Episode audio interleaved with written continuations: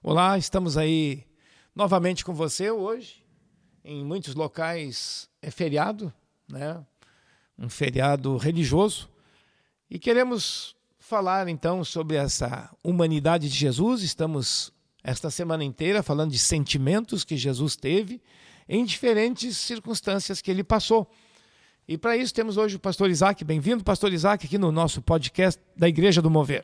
Obrigado e que bom que você está nos ouvindo aí nesse dia. Nós temos uma certeza, uma convicção que cada dia o podcast vem de encontro ao que Deus quer falar às nossas vidas. Amém. Bom, hoje vamos ler a partir de 1 João, depois vamos citar ainda outras partes da Escritura Sagrada falando desse aspecto humano de Jesus, diz o seguinte: 1 João capítulo 1, versículo 1. O que era desde o princípio, o que temos ouvido, o que temos visto com os nossos próprios olhos, o que contemplamos e as nossas mãos apalparam, o que temos visto com respeito ao Verbo da vida, e a vida se manifestou e nós a temos visto, e dela damos testemunho, e vô-la anunciamos nós anunciamos a vida eterna, a qual estava com o Pai e nos foi manifestada. A vida eterna, entenda-se aqui o próprio Senhor Jesus Cristo. O que temos visto e ouvido, anunciamos também a vós outros, para que vós igualmente mantenhais comunhão conosco. Ora, a nossa comunhão, a nossa comunhão é com o Pai e com o seu Filho, Jesus Cristo. Estas coisas, pois, vos escrevemos para que a nossa alegria seja completa. Bom, aqui João já está bem idoso. Alguns dizem que ele teria já em torno de 90 anos. Então, desde que Jesus andou discipulando João, podemos dizer assim, já se passam talvez 60 anos, né? E o João dá um testemunho aqui por escrito, porque no pano de fundo desse testemunho tinha um pessoal da época de João, que estava até alguns se infiltrando na igreja, chamado gnósticos. Eles diziam o seguinte: que Jesus não era humano. Jesus não tinha um corpo humano, mas era um vulto. Ele era tipo assim, um fluido de Deus que andou aqui pela terra. E aí o João combate isso de maneira rigorosa. E ele diz mais ou menos assim: ó, não, não me venha com essa conversa. Porque eu, eu próprio toquei no nosso Senhor. Uhum. Pastor Isaac. É, e João combate isso porque isso esvaziaria essa ideia de que uh, Jesus não era homem, que ele não uh, se fez carne, como diz lá também no Evangelho de João, capítulo 1. Isso esvaziaria a vida e a obra de Jesus. O sacrifício dele uh, se perderia todo o significado uh, salvífico, né? Todo Exato. o significado por trás do que Jesus uh, fez por nós. A ideia desse grupo era exatamente uh, fazer com que Jesus ele só parecesse humano, né? Ele não houvesse tido um corpo. Por isso nessa semana nós estamos falando que Jesus passou por sentimentos, né? Jesus se entristeceu, Jesus chorou, Jesus se indignou lá no templo, Jesus Exato. agiu, Jesus se compadeceu, inclusive a expressão para compaixão no Novo Testamento, ela é unicamente uma palavra exclusiva hum. para Jesus. Uma compaixão tão profunda que somente Jesus, somente Deus é capaz de sentir. Né? Então, Jesus sim teve sentimentos, Jesus sim foi humano e por isso o apóstolo João escreve isso para os seus irmãos. Olha só, hein? O homem que nos trouxe a vida eterna. E vida eterna aqui nós não estamos nesse momento falando de vida nossa futura no céu. A vida eterna veio a nós. Jesus, ele próprio, é uma qualidade de vida que se tem no céu, Jesus a trouxe a nós. E o João está dizendo: Eu vi. Não só ele, mas os apóstolos, né? Ele diz: Nós o vimos, nós o ouvimos, nossas mãos o apalpar, nós contemplamos. E contemplar é, é ficar cheio de admiração e adoração. João está dizendo tudo isso. Né? E outra, pastor Isaac, se Jesus não fosse humano, então ele não tinha conseguido reverter o erro de Adão humano. Um humano, vamos dizer assim, um humano estragou tudo ao admitir o pecado no mundo, trazer o pecado para o mundo. Teria que, ser um, teria que ser um humano a fazer esse conserto. Se não fosse um humano, fosse um anjo, um vulto, uma aparência, então teria esvaziado mesmo toda a obra de Jesus. A criação precisava ser redimida, né? E ela foi redimida na obra de Jesus. Por isso que às vezes o nosso pensamento e a nossa prática, ela precisa estar de acordo com a palavra de Deus, porque senão inconscientemente nós acabamos esvaziando, né, todo o esforço de Jesus. Exato. Numa forma de pensar, numa forma de agir. É. É, se você que está nos ouvindo, talvez você lembre o chamado credo apostólico, onde a igreja cristã elaborou esse credo a partir do ano cento e poucos, mas que ele ficou totalmente nessa formulação que conhecemos hoje, isso já era quase o ano 300. E ali, num determinado momento, diz né, que ele é gerado de uma mulher, foi concebido pela Virgem Maria. Quer dizer, ele nasceu como, como qualquer criança nasce. É um humano. A igreja cristã teve que insistir nisso.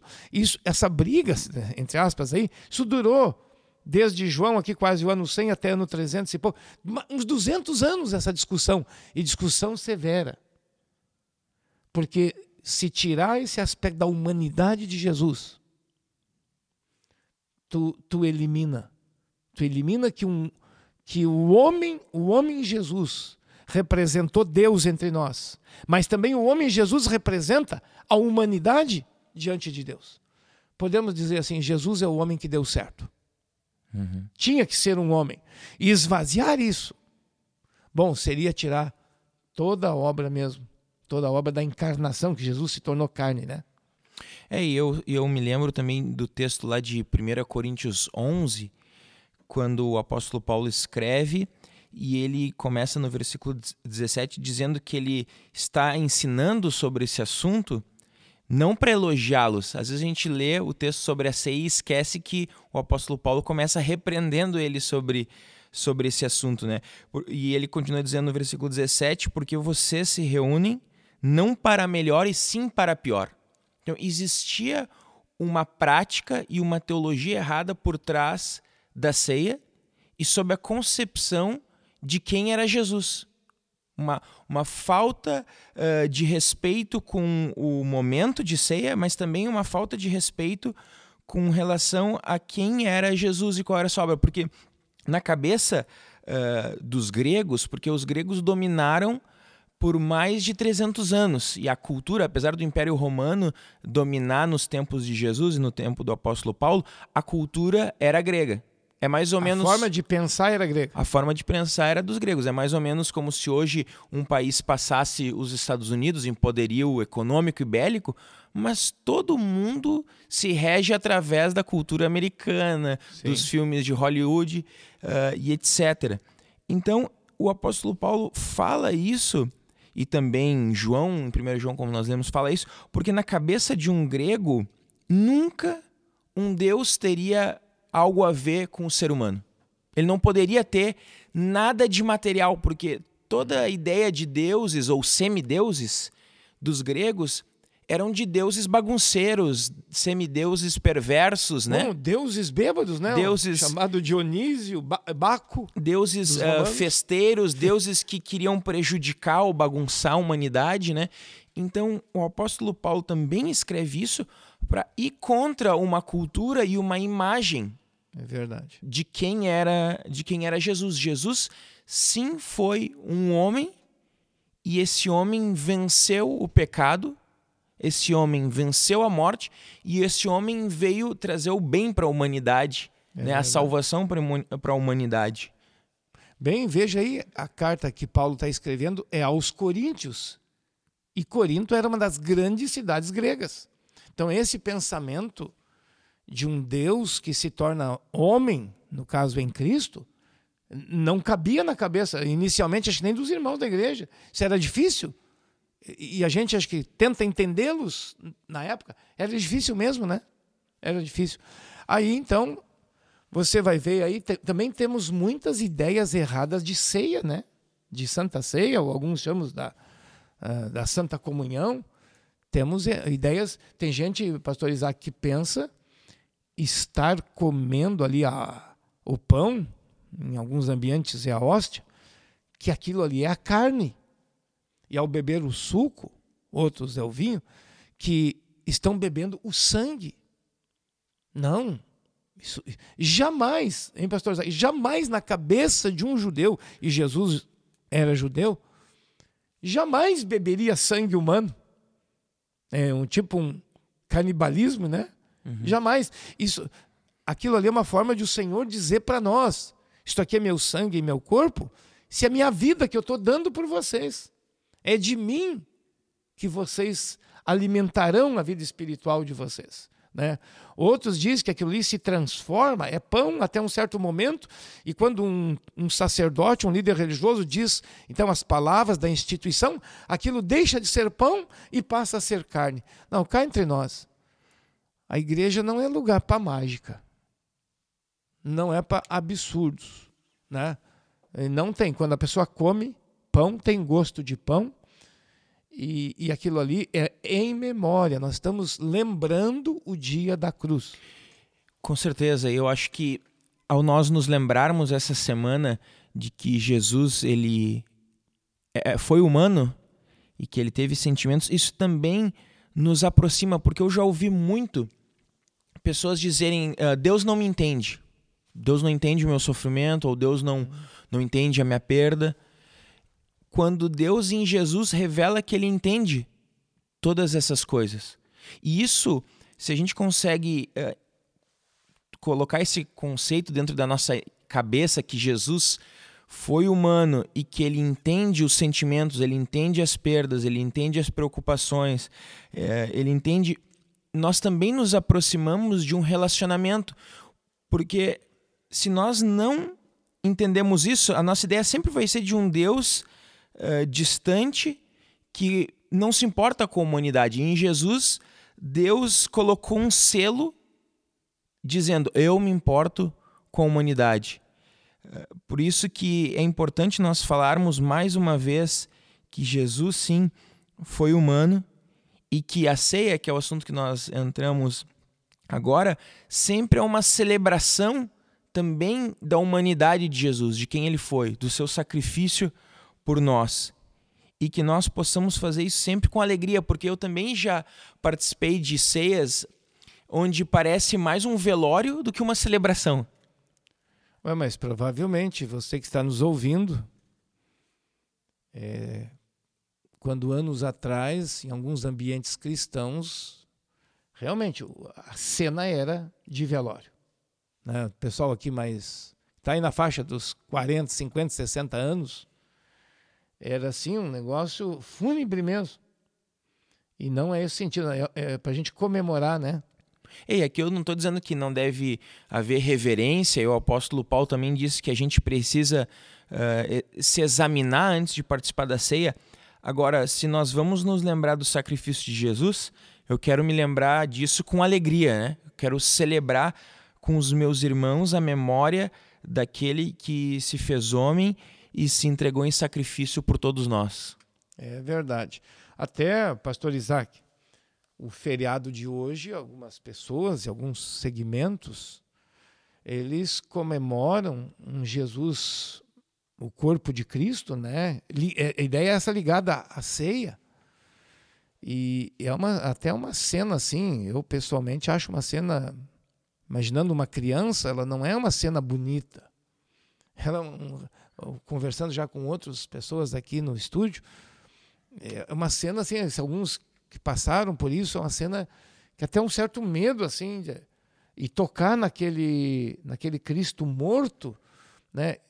Não é esse o Cristo das Escrituras, né?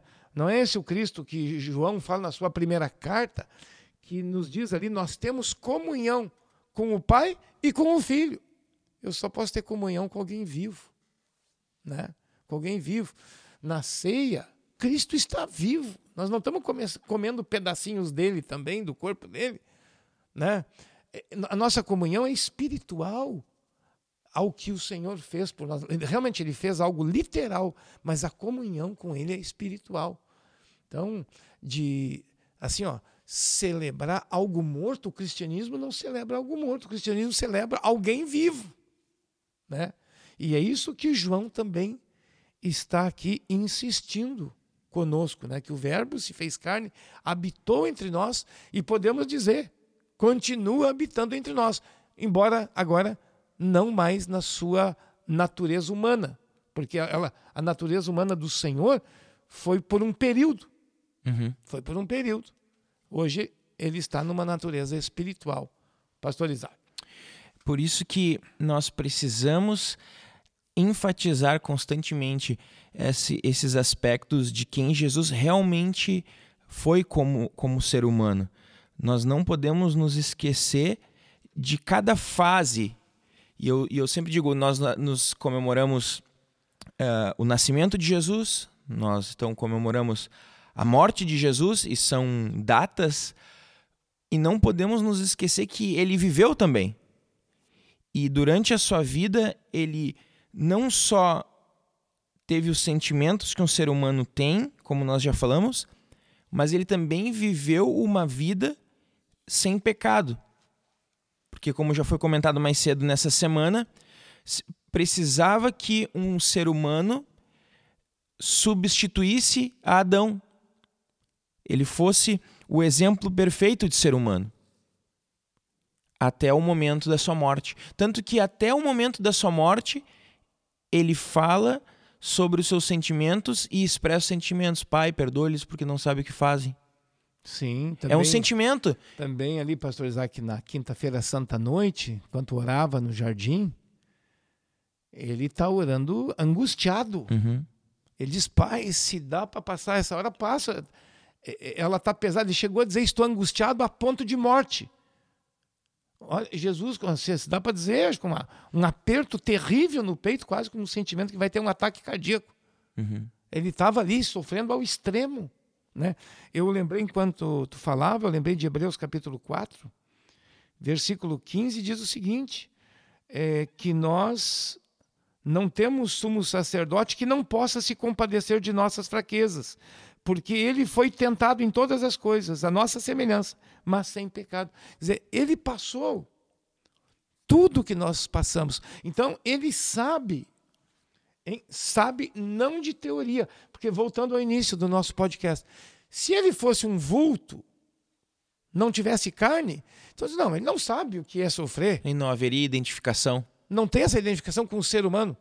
Identificação plena a Escritura mostra, aqui em Hebreus e os sentimentos todos que nós viemos falando essa semana, que Jesus realmente sofreu na carne, sofreu nas emoções, né?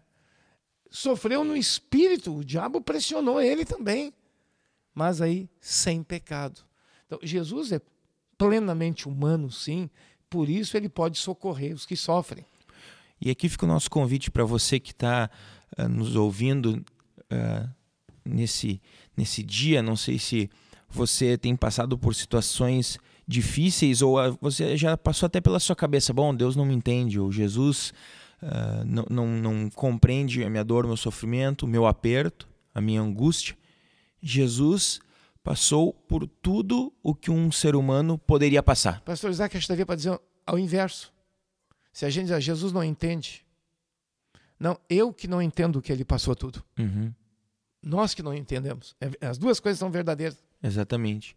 Fica aqui o convite para que você possa fazer uma oração honesta, apresente diante de Deus o que aperta o seu coração ou as dúvidas que você tem, porque o Senhor, ele sabe.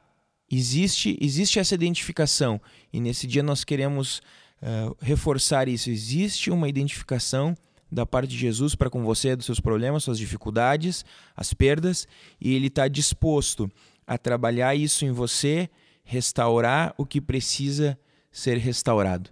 Amém, né? Olha, muito bom a gente poder compartilhar. Talvez hoje você está mais tranquilo, se está de feriado, e você possa dizer como o apóstolo João: O velho João, carinhosamente chamando, o velho apóstolo, ele dizia, né?